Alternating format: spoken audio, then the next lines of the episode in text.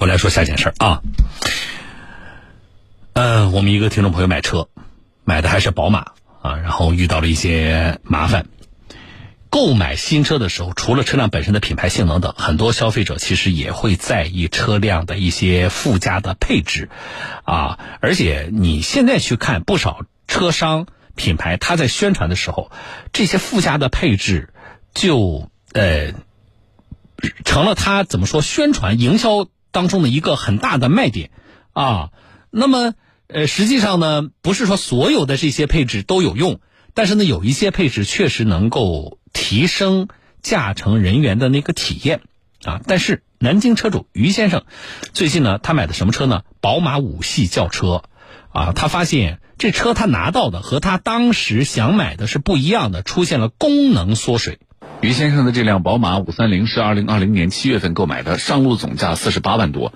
买车时他专门进行了一番对比，除了品牌，他还特别在意车子的智能化功能。买这个车嘛，肯定就是第一个看上品牌，第二个看中它的一些现代化的一些这个智能化的一些东西。比如说我上高速啊，我可以就是唤起呃唤醒宝马，我说你好宝马，可以打开空调啊，对不对？这些功能都都很方便。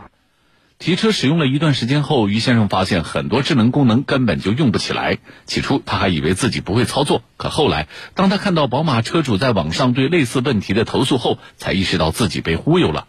随后他翻看了车主手册，发现上面所介绍的语音控制功能其实就是个摆设。我试一下啊，你好，宝马。早上好，我可以向您提供哪方面的帮助？请帮我打开空调。抱歉。该空调功能无法通过语音操作。它这个语音功能等于就是一个摆设，因为语音功能很多，叫它调空调啊，注意通风啊，这一块不不开天窗啊，开玻璃啊，什么都管。它这一块它它就是一个摆设。至此，于先生发现他这款车也不具备用户手册上所介绍的远程升级功能。这个手册上面有这个远程升级，但是这个车子这个选项这一块，它变成其他，它根本没有这个远程升级这一项。它这个功能被它剔除掉了。我在任何地方我可以远程升级，但是现在在任何地方，它这个车子升级不了，必须要到 4S 店。于先生说，他这款宝马五三零是搭载的 ID 七车机系统，买车的时候语音控制系统、远程升级等功能全都包含在了车架中。然而这些智能功能被剔除，不管是宝马厂家还是经销商都没有事先告知他。当时买车的时候，他就是按照这个这个正常的，就是说，哎，二零二零年这个这个这个。呃，五三零这个车价卖给我的，它而且它这个用户手册手册上面，它的那个那个那个很多功能我们都是付了款的，付了钱的，但是现在用户手册上面的很多功能，但是实际车子上面它用不了，绝对是赤裸裸的消费欺诈。哎，消费者说你这是赤裸裸的消费欺诈，但是这这事听起来，我觉得宝马呀和四 S 店四 S 店呢，我们查了一下是叫什么宝宁。啊，就宝马的那个宝宁呢，就是南京的简称，啊，宝宁，宝宁的话，我们编辑查一下，应该是在江北新区的一家店。那我不知道这个 4S 店和你们这个宝马品牌方，你们听了这事你们觉得滑稽不滑稽啊？啊，就你好，宝马，哈 哈呃，然后呢，语音是可以对话啊，但是呢，你想干的事儿他干不了。哈哈哈那你们设这个设置这个功能的意义在哪里啊？啊，更重要的是。就是你们对于这款车的宣传，为什么和消费者实际上拿到手的差别有这么大？啊，我可以不用，但是我既然买的这款车上面有这个功能，你就要有。啊，至于我拿到手之后，我作为车主，我是怎么使用，或者我是否需要使用，那是我的事情。而且采访里面就是这个听众，南京的这个车主，他就你比如说我的车，听众朋友，我。不使用这些功能啊，尽管那个宣传上有，但是呢，我没有使用这个功能的习惯。但是这个车主不一样，他说他当时就是看中了你的这些什么语音控制、远程升级这些功能，他才决定买你的宝马五三零的。但是发现你现在这些呃东西你缩水了没用啊，你车上已有的就是摆设，那宝马的厂家和经销商怎么解释呢？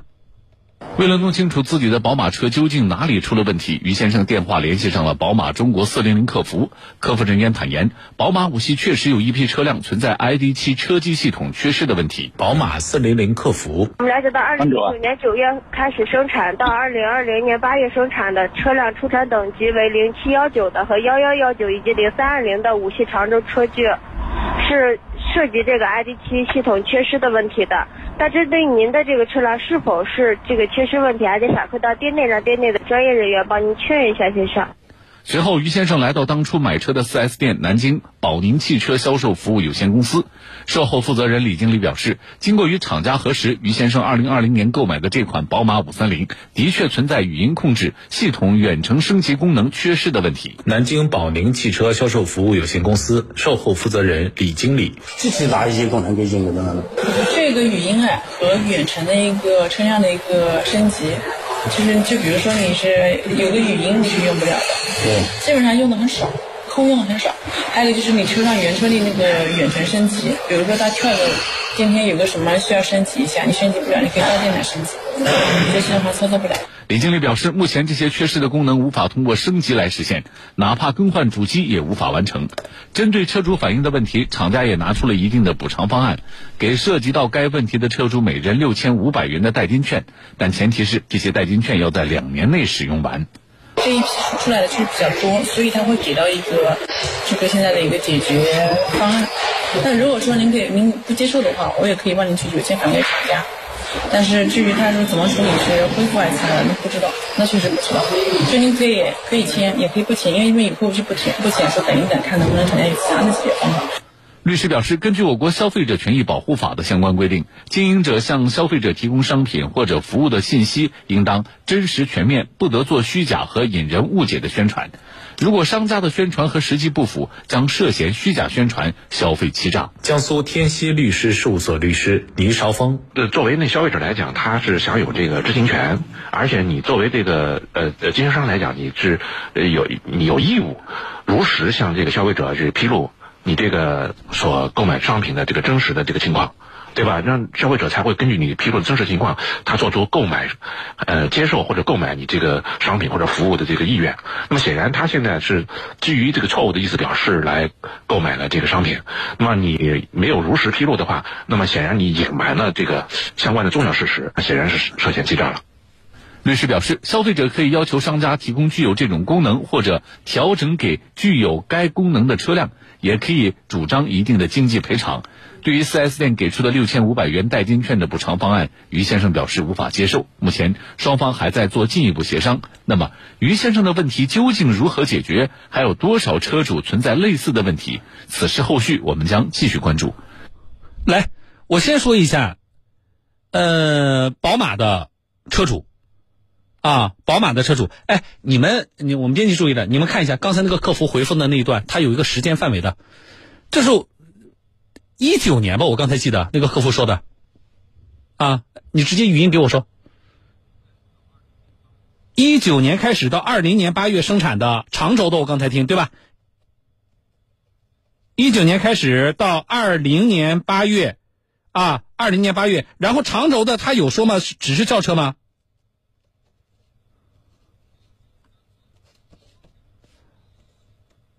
零七幺九幺幺幺九零三二零，这是什么？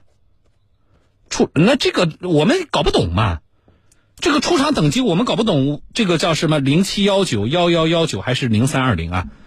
啊，我那么我建议是这样啊，一九年到二零年八月，就是我们听众朋友买车的，那么二零年八月产的车的话，你基本上你在二零年。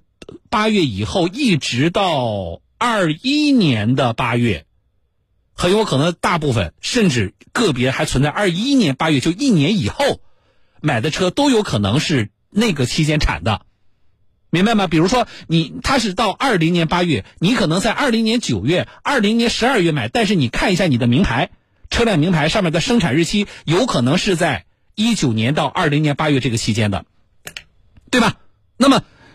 这一部分车主，宝马的车主，现在我们知道啊，说的是长轴，那你这个长轴，宝马的 SUV 也有长轴啊，啊，所以它的这个车机系统缺失是不是只局限在轿车？目前不敢确定。啊，从客服的回应来说，我们不能确定。那么，总之，在一九年到二零年八月这个期间的车辆，啊，不是说你你在这个期间买，而是你的车是在这个时间段时间段内生产的。你看一下你车上的生产日期。那么这部分车主，我建议你啊，呃，刚才那说那些数字，你不是记不住吗？其实呃，你记住了，你也不知道怎么查，你怎么办？你打四零零的厂家电话，你就问他。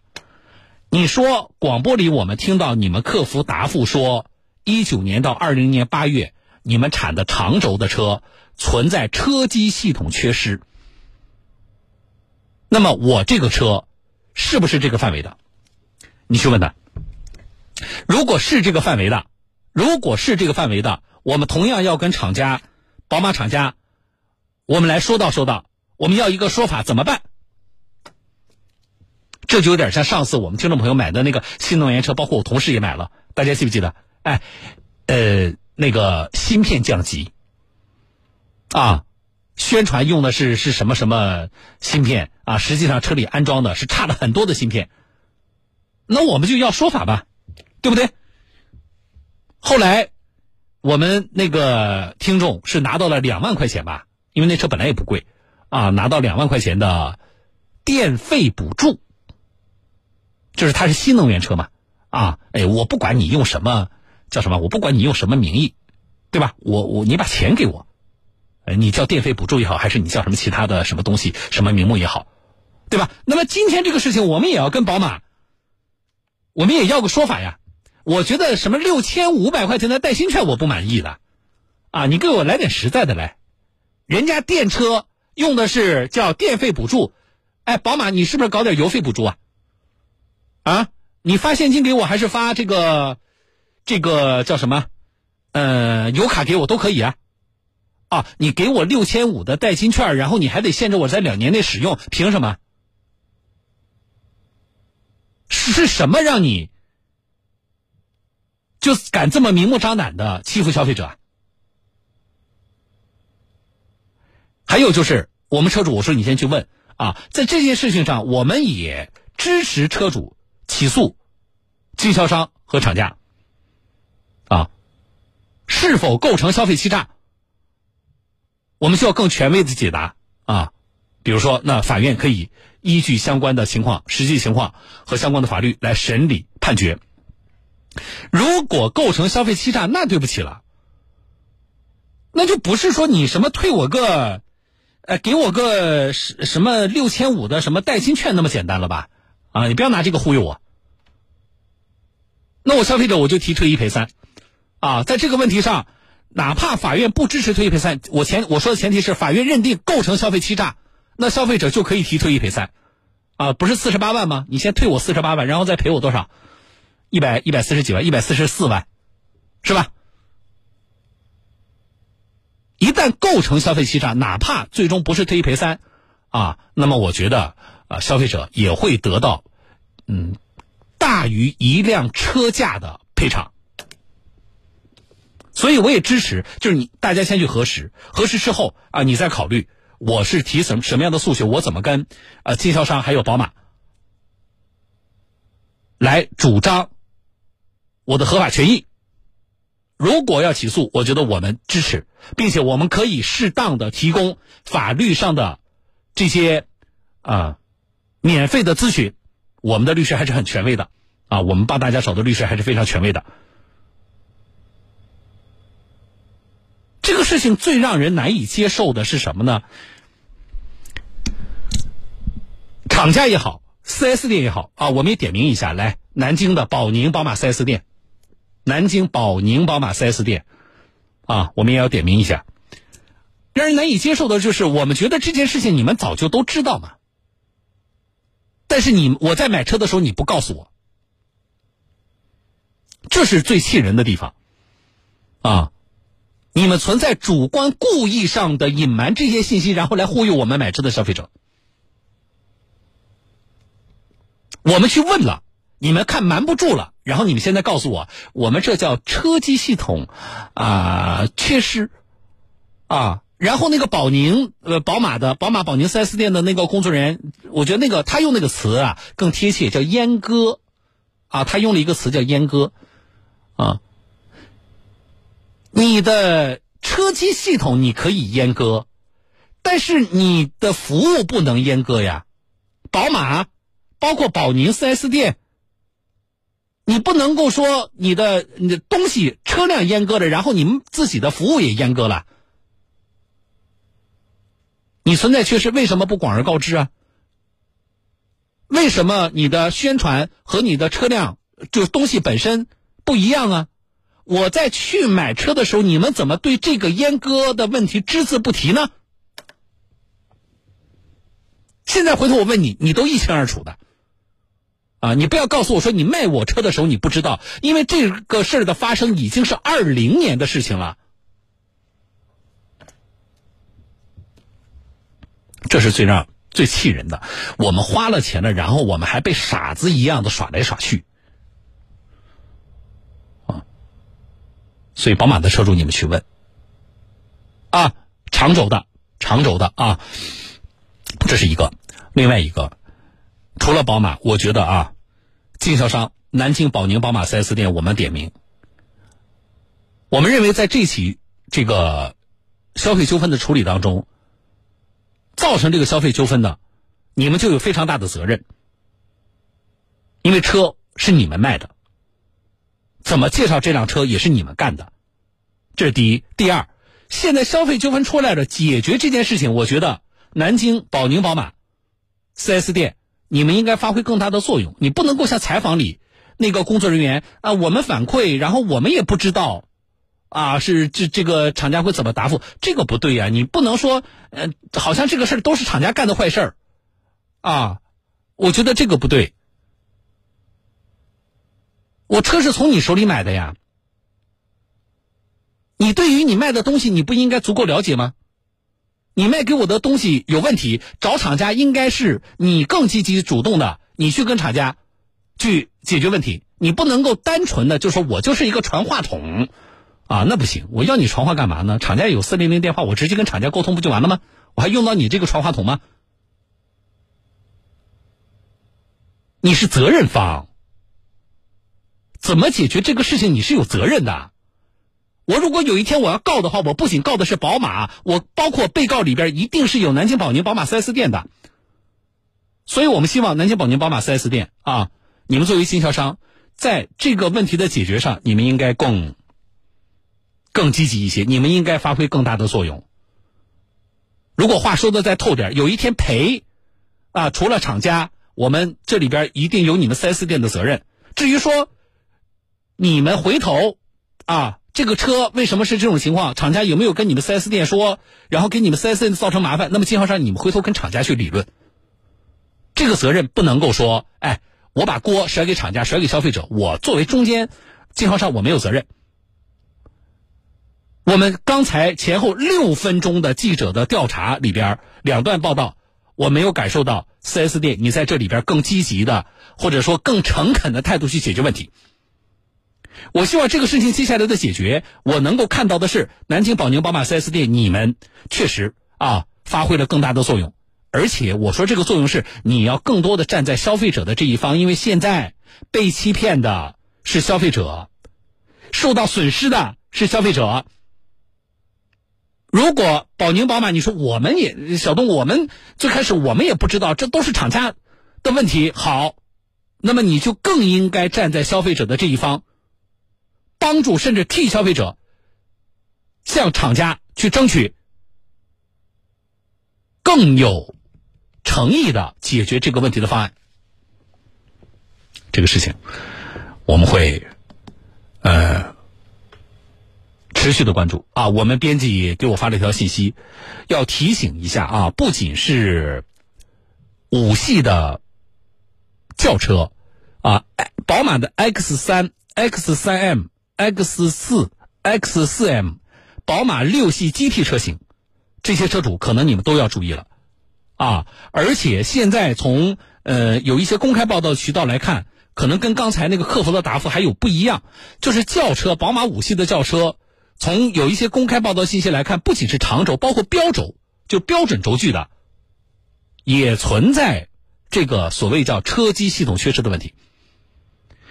我们很多听众朋友可能不会发现，是因为这个东西啊，可能很多人跟我一样啊，我知道我车上有，但是我们很少用啊。说实话，那个那个那个叫什么？这个什么语音功能也不太好用啊，它没办法，其它都它都不如我们家里那个什么智能小音箱好用啊，它都没有什么天猫精灵好用，所以很多车主可能根本就没有发现啊。那你们打你们的打那个刚才我提到的这些车型，你们可以进一步的跟他们这个四零零电话来核实。啊，这个事情的后续我们会持续关注。我认为目前给出的什么六千五百块钱代金券，还有我两年内使用完的这个解决的办法，毫无诚意，难以接受。好了，我是小东，稍后说。